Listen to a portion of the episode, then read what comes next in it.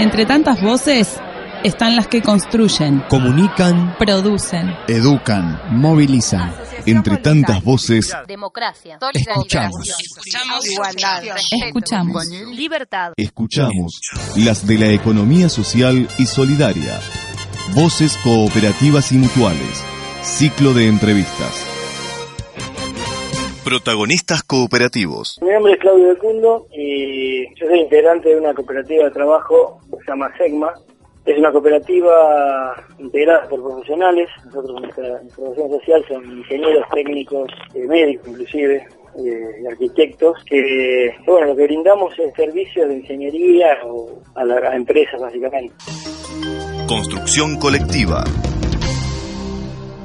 Somos un grupo de colegas, amigos, digamos, que tratamos de vendernos entre nosotros eh, para poder brindar un servicio más completo a la empresa. ¿no? Yo soy ingeniero laboral, con otros dos colegas del mismo laboral nos dedicamos básicamente a hacer seguridad y higiene y teníamos otro grupo de colegas ingenieros también acá, electromecánicos, construcciones y un par de técnicos que venían trabajando con nosotros y bueno, en realidad no somos muchos, somos 10 personas y, y lo que hacemos básicamente es este, brindar un servicio lo más complementario que podemos eh, y después bueno, todo lo que aporta poder crear como, como dueño de una empresa junto con otros compañeros que solo por ahí uno pierde por ese el objetivo, ¿no? Acá nosotros nos juntamos toda la semana, discutimos cosas electromecánicas, pero básicamente la atención al cliente, eh, facturaciones, hay, un montón de cosas que yo creo que a nivel individual siempre uno las pierde.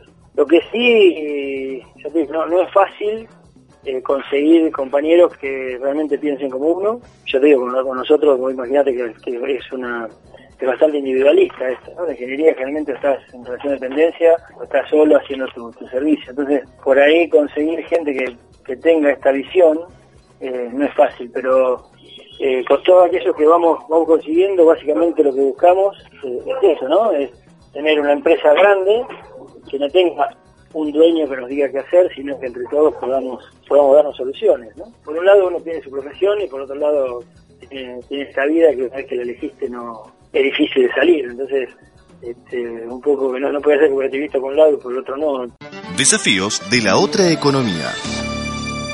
Y nosotros como desafío es es poder lograr brindar un servicio lo más completo que podamos. Ya que el desafío es, bastante grande, yo te digo, buscar compañeros que puedan ofrecerle un servicio.